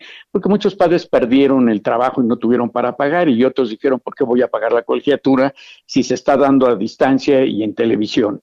Entonces, eh, ahora, por ejemplo, si había un grupo que tuviera 20 alumnos, pues tendrá ahora 10 alumnos, pero como hay padres de familia también que no quieren, tienen miedo, y es muy respetable esta situación, a lo mejor los grupos son de 8. Te pongo más o menos las circunstancias, ¿no? Pero sí se están tomando todas las medidas desde cómo llegan los alumnos, cómo son recibidos, todo lo que tienen que llevar, sus compromisos con los padres de familia y la sanitización de las instalaciones escolares, ¿no? Entonces, se están tomando todas las providencias. Y una de las situaciones muy importantes es que ya los padres de familia están muy contentos por esta situación, porque además fue una iniciativa de ellos que le pidieron a los directores de escuelas particulares. Entonces están muy contentos porque ya eh, están viendo que ya tienen más tiempo para sus actividades normales y sobre todo las, las, los cambios que está viendo en la conducta de sus hijos, que está muy bien, que eso es lo que, se, lo, lo que íbamos buscando. Y sobre todo que hasta estos momentos no ha habido un solo contagio. Entonces, eso es lo que más estamos viendo. ¿Cuáles son las principales medidas que se toman? Por ejemplo, cada cuándo, ¿qué será? ¿Los maestros se toman este, una prueba o cómo, cómo le están haciendo en ese sentido, eh, Alfredo? Aquí precisamente es una de las situaciones de que todos los maestros tienen ya su, su prueba de precisamente si son positivos, eh, que, tienen que ser negativos. Lo mismo sucede con los padres de familia que están llevando a sus hijos y lo mismo con los hijos que te llevan su certificado médico incluyendo que nos digan qué tipo de enfermedades tienen también para ir viendo qué se puede hacer por ellos.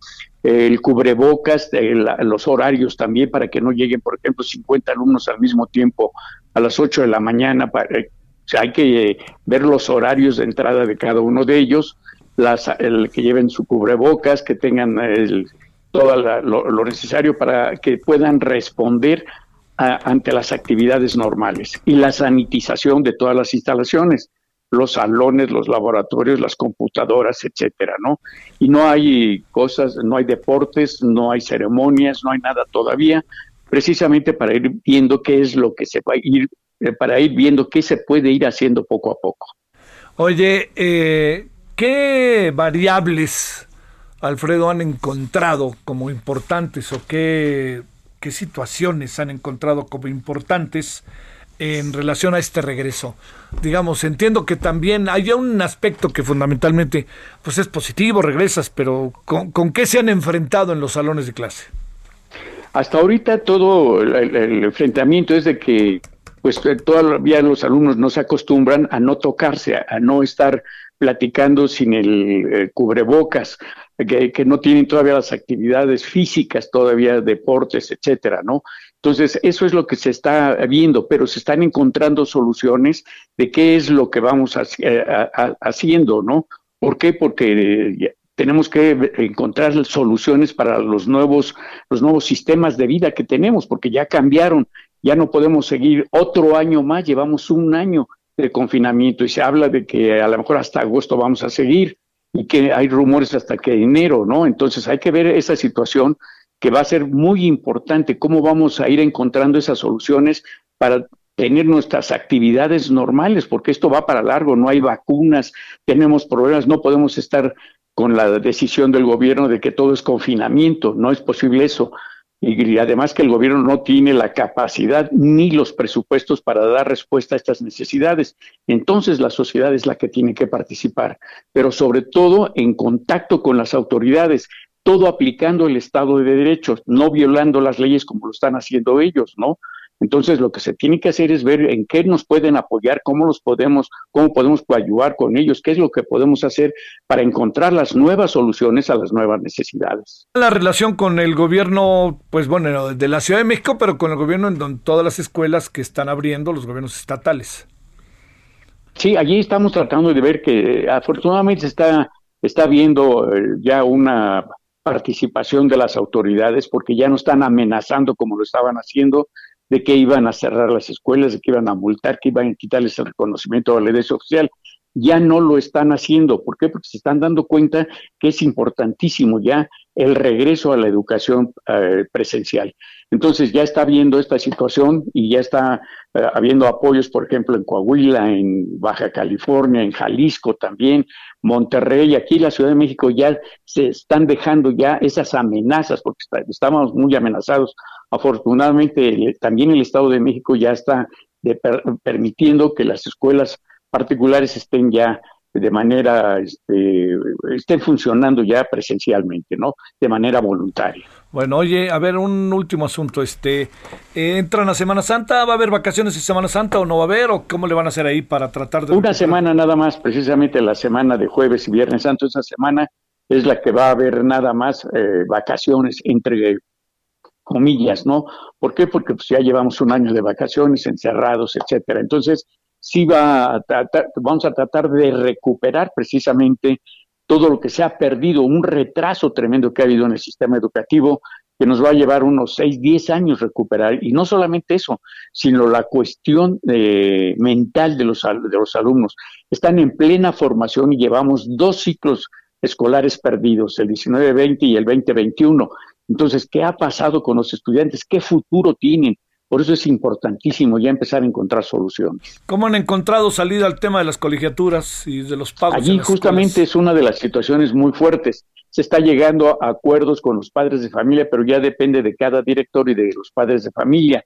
Ver qué es lo que se puede hacer, darles eh, eh, plazos, eh, bajar inclusive colegiaturas, ver qué es lo que se puede hacer. ¿Por qué? Porque en un momento dado qué es lo que va a suceder con todos los alumnos que desertaron de las escuelas particulares. Para que tuvieran eh, validez sus estudios, tuvieron que irse a las, eh, inscribirse a las escuelas oficiales y están sobresaturadas. Y un ejemplo, si mañana eh, fuera este, el semáforo verde y llegáramos a, las clases presenciales, los grupos serían de 90, 100 alumnos. Está tremendo, ¿no? Sí. ¿Cuánto es lo más que se acepta por clase, este, Alfredo? De, estudiantes, de estudiantes, no, de estudiantes. Bueno, depende del grupo, depende del tamaño de la capacidad que tiene cada salón. Sí. Entonces ahí se está viendo y sobre todo que en estos momentos no puede haber más del 50% de los alumnos, ¿no?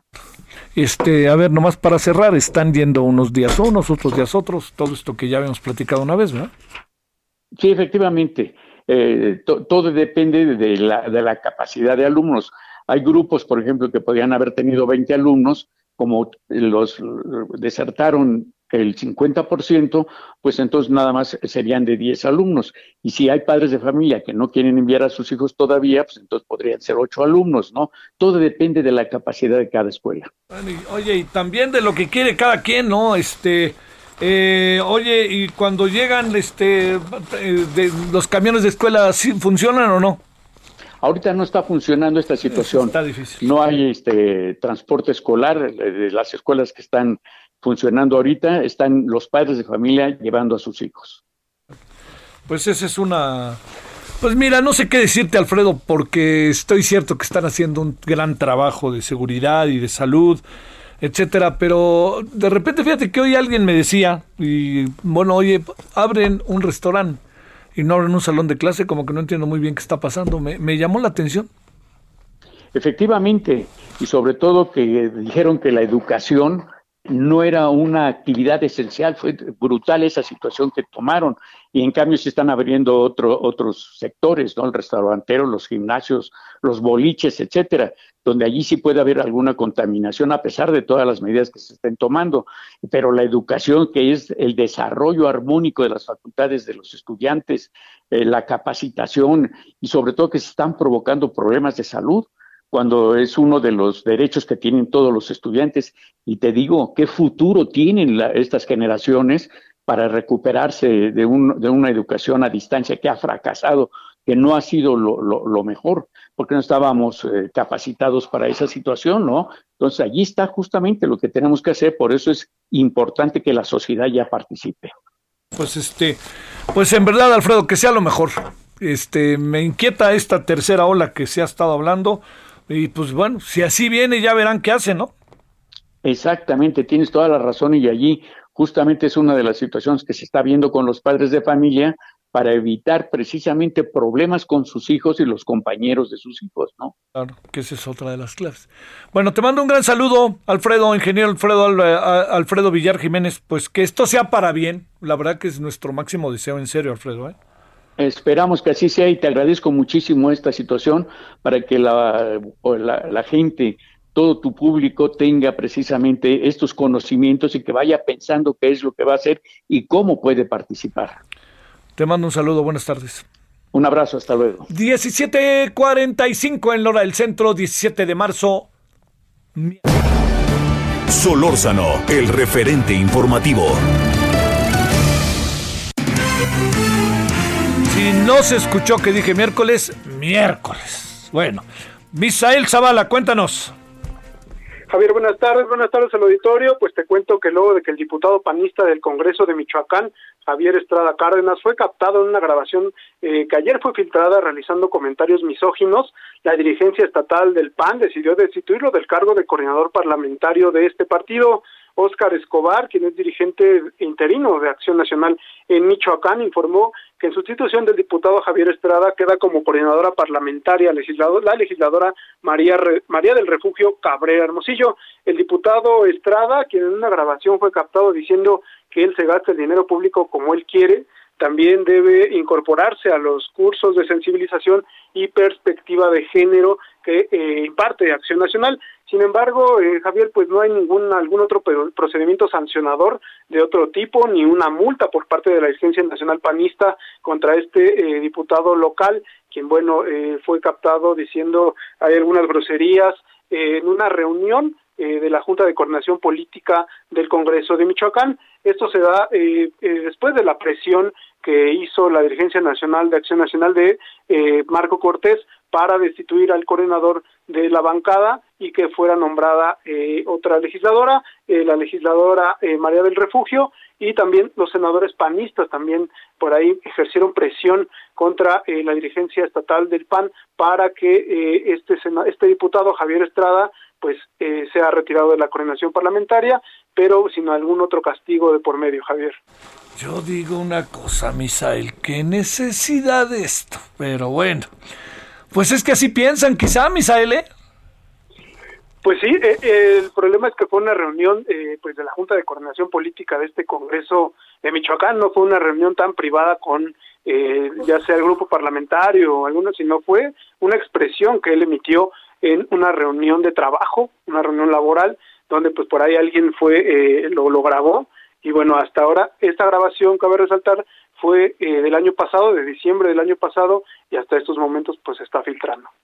Sale, muchas gracias y buenas tardes, Misael. Gracias, Javier. Buena tarde. 17.48 en la hora del centro. Solórzano, el referente informativo.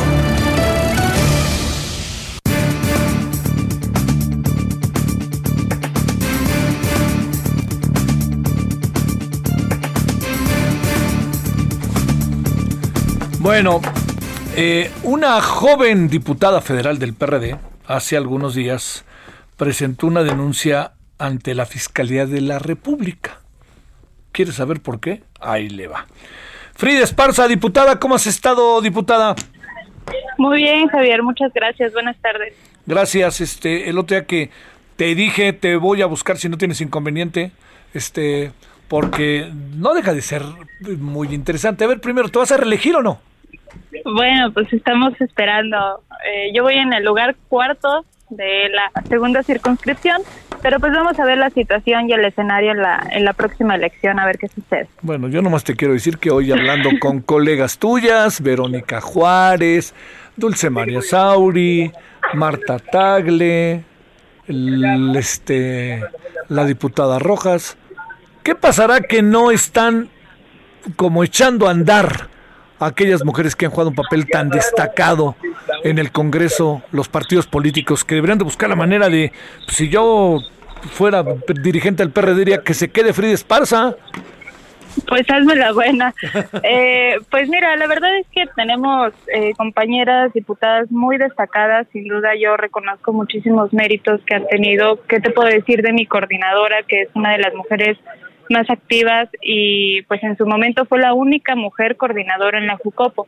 Eh, pero bueno, la situación, las circunstancias en estas elecciones es un contexto muy amplio, hay que tener en consideración pues muchas circunstancias muy particulares de cada estado a nivel federal, a nivel local, eh, pero sin duda sé que las mujeres no nada más tenemos derechos, sino que debemos exigir estos espacios pues de representación para seguir apoyando pues no nada más a nuestro partido, sino las causas que nos empujan, que nos impulsan para trabajar en la, en la legislación mexicana. Pero yo creo que todas nosotras vamos a estar trabajando desde nuestros espacios por la ideología, por las creencias que cada una tenemos. A ver si no pasa aquello de las van a extrañar o si eso querían, pues tengan, perdón que lo diga mi querida Frida. A ver, ¿por qué estás denunciando al señor López Gatel y en qué va la denuncia? Pues mira, no es novedad que el subsecretario ha tenido conductas muy irresponsables y a mi juicio muy cínicas también, eh, por varias declaraciones que ha hecho. Pero, por ejemplo, en diciembre lo vimos vacacionar en unas playas de Oaxaca, eh, sin cubrebocas, cuando el mensaje del gobierno federal era que era en casa. Eh, y pues hace unos días, la semana pasada, lo vimos paseando por las calles de la Condesa en Ciudad de México, cuando él mismo reconoció que había tenido una prueba de COVID y que seguía dando positivo. Y esto, pues evidentemente implica que tiene una carga viral suficientemente alta para contagiar a otras personas. Por lo tanto, él cometió un delito que está en el Código Penal, en el artículo 199 bis, y este delito es el delito de peligro de contagio.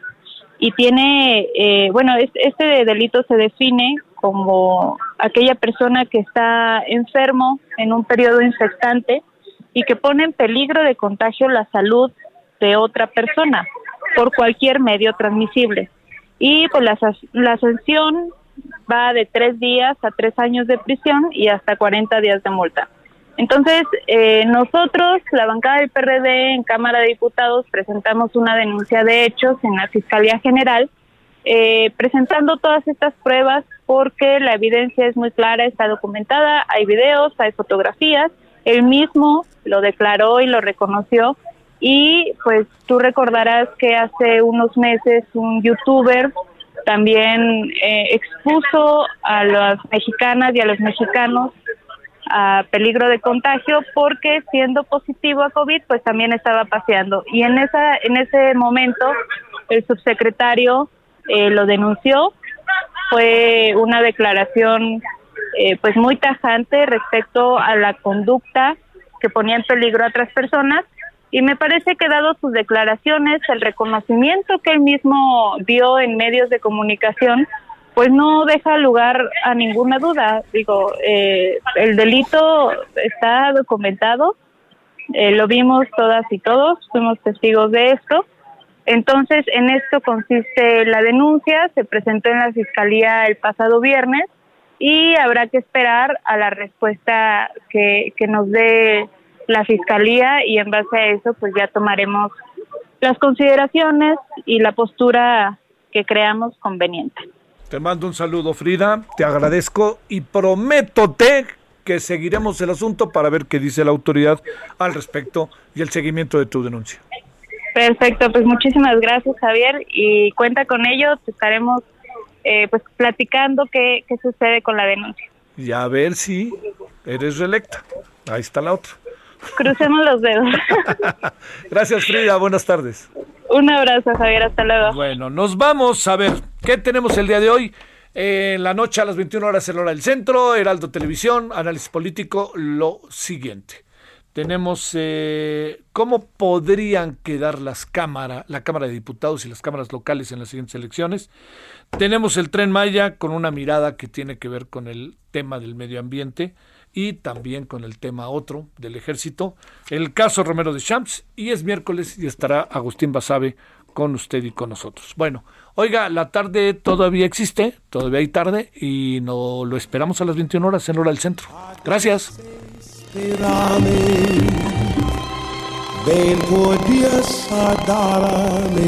Ese beso tuyo que.